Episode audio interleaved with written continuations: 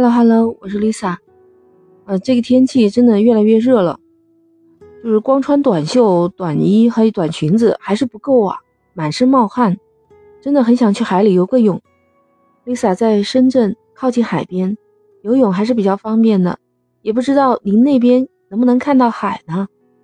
现在你看到的大海啊，就是一片蓝蓝的，真的特别的好看，因为。阳光灿烂，然后天空万里无云，海水真的是湛蓝湛蓝的，特别的美。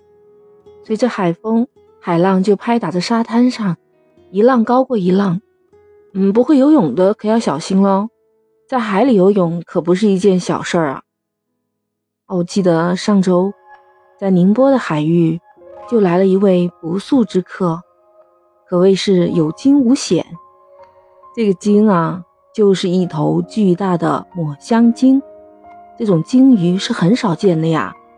当时渔民他们在捕捞的时候，看到远远有一个，呃，尾巴露出来，是一头鲸鱼的尾巴，而且它的背上还在喷着浅浅的水柱，但是它使着浑身的力气去翻身，可能就根本没办法动弹，因为这个已经是在浅滩上了，所以这个鲸鱼被困在了浅滩。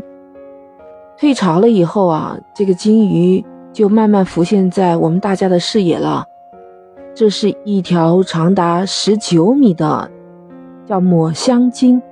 海滩上面全是泥加海水，周边整个一大片都是没有海水的。抹香鲸的鼻子还在喘着气，它好像很累，呼吸困难的感觉。对呀，它被冲到了这个。满是泥泞的海滩边上，到处都是泥泞，还有臭臭的鱼腥味。没有水，天气又这么热，它会死的。鲸鱼的身上开始脱皮，尾巴上还流出了血。救援小组还有我们的消防子弟兵们，很快就赶过来了，尽自己最快的速度。给他的眼睛、鼻子、嘴巴清理那些淤泥。他们说，从来没有见过这么一个庞大的动物，而且听到它一直在哼哼，发出声响，感觉这头抹香鲸好可怜啊。所以，我们的救援小组和很多的市民们都在拼命的给它挖泥。给它泼上海水，让它降温，生怕它受到一点点的伤害。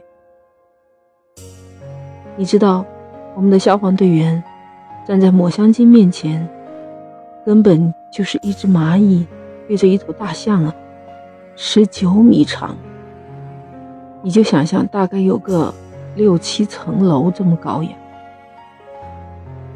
而且重达七十吨。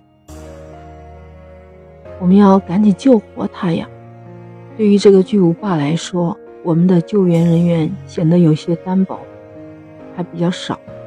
但是，我们还是在不停的努力的给他降温，在他蜕皮的地方呢，给他盖上了被子，生怕被焦灼的太阳给烤坏了。还有医务人员呢，给他做了急救消炎的处理。当时，所有的消防队员还有那些救护人员。满身上下啊，你看从头到脚啊，全部都是泥水泥浆，没有一个人含泪啊。给金鱼身上泼的海水是哪里来呢？就是通过沼泽地的泥巴挖出来以后，慢慢的低洼的地方流进去了海水，然后官兵们一桶接一桶的就往金鱼的身上泼。我都看到有些消防子弟兵。两条腿一直站在深深的沼泽地里，泥水已经淹没到了他的大腿根部。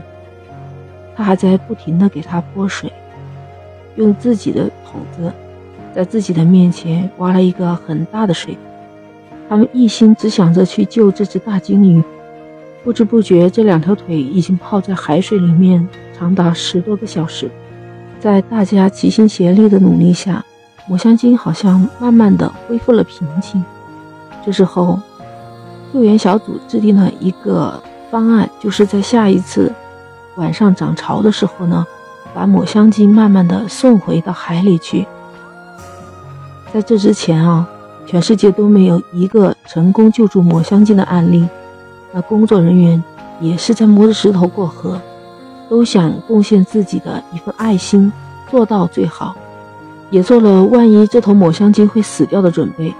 但是大家还是心存善念，考虑到了晚上涨潮的时候可以把抹香鲸送到海里，但是这个大概有。快七十吨的抹香鲸怎么送呢？专家说，如果用最大的渔船把它拖到海里面，船和鲸鱼可能都会受伤，船也可能会翻掉。那么，就选了三艘渔船，用这个平衡的力量把它慢慢的带向海里。你看，这时候呢，抹香鲸根本就没有做出任何的反应，它好像知道我们在救助它那样。它很顺从的，然后我们就三条渔船慢慢的、慢慢的、一点一点的把它从泥滩那边拖到了浅水区，然后再慢慢的由浅水区放到了深海区。这时候开始剪断绳索，救援的人员很有经验，不放心，所以后面还跟着护航了三十分钟。我们还曾经一度以为大家失联了。还以为这个救援小分队出了事儿，结果后面传来了好消息，他们看见抹香鲸慢慢的游向深海去了。当时啊，已经是凌晨的五点多钟，抹香鲸头往深海里扎，但是它的尾巴还翘在天上，正好跟当时的一群大雁飞过交相呼应。抹香鲸摇了摇它的尾鳍。好像是在对救援的人员说谢谢，然后慢慢的就游走了。他已经成功的游向了海底深处，救援的人员才回到岸边。我们中国人用我们中国人自己的方法，自己的爱心，经过了长达二十多个小时的救援，抹香鲸终于得救了。大家都在欢呼雀跃，有很多人也像我一样。默默地流下了激动的眼泪。现在，其实我说话都是哽咽，可是我还是笑着的。抹香鲸一路走好。还有一个真实的故事，那是发生在三十年前，也就是七十年代的事情了。那时候，我国丹顶鹤的数量只有一百四十只。丹顶鹤呢，性格孤僻敏感。陌生人很难以靠近。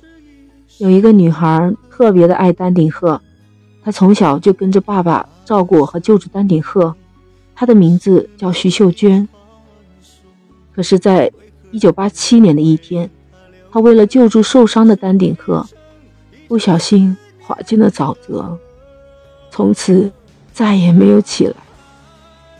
他的弟弟长大以后呢，也跟着他姐姐一样义无反顾的。回去照顾和救助丹顶鹤的队伍，一干就是十八年。年纪轻轻，也是因为在照顾丹顶鹤的途中意外丧生了。听着鹤香这个真实的故事，想想那位美丽的姑娘和刚刚看到的消防员，在满是泥泞的脸上却还带着微笑的笑容，还有去年十五头大象集体迁徙，也是很多温暖的中国人民。给了他们不少的关怀和帮助，这样他们才能团团圆圆的举家迁徙，回家了，回家真好。我们都是地球上的一份子，我们人与自然和睦相处是最美的，你说对吗？好了，今天我们就聊到这儿吧，也欢迎您在评论区给我留言哦。首先，您要找到加号，订阅我的美好电台。在页面的最下面有个大拇指，可以给我点赞留言。您的点赞和留言对我来说非常重要。那我们下次见。